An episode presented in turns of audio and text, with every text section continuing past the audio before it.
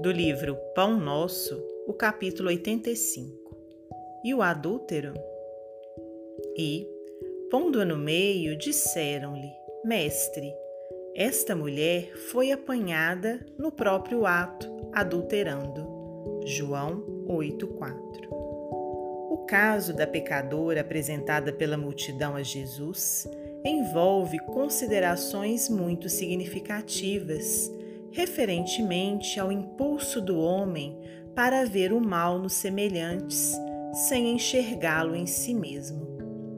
Entre as reflexões que a narrativa sugere, identificamos a do errôneo conceito de adultério unilateral.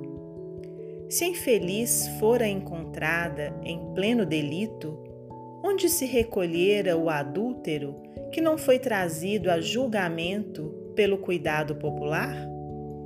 Seria ela a única responsável?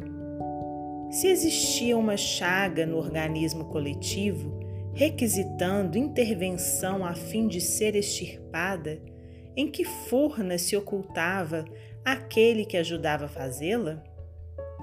A atitude do Mestre, naquela hora, caracterizou-se por infinita sabedoria e inexcedível amor. Jesus não podia centralizar o peso da culpa na mulher desventurada e, deixando perceber o erro geral, indagou dos que se achavam sem pecado. O grande e espontâneo silêncio que então se fez constituiu resposta mais eloquente que qualquer declaração verbal. Ao lado da mulher adúltera, permaneciam também os homens pervertidos que se retiraram envergonhados.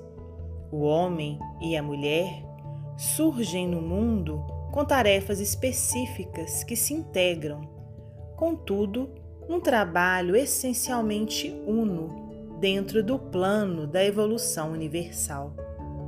No capítulo das experiências inferiores, um não cai sem o outro porque a ambos foi concedido igual ensejo de santificar.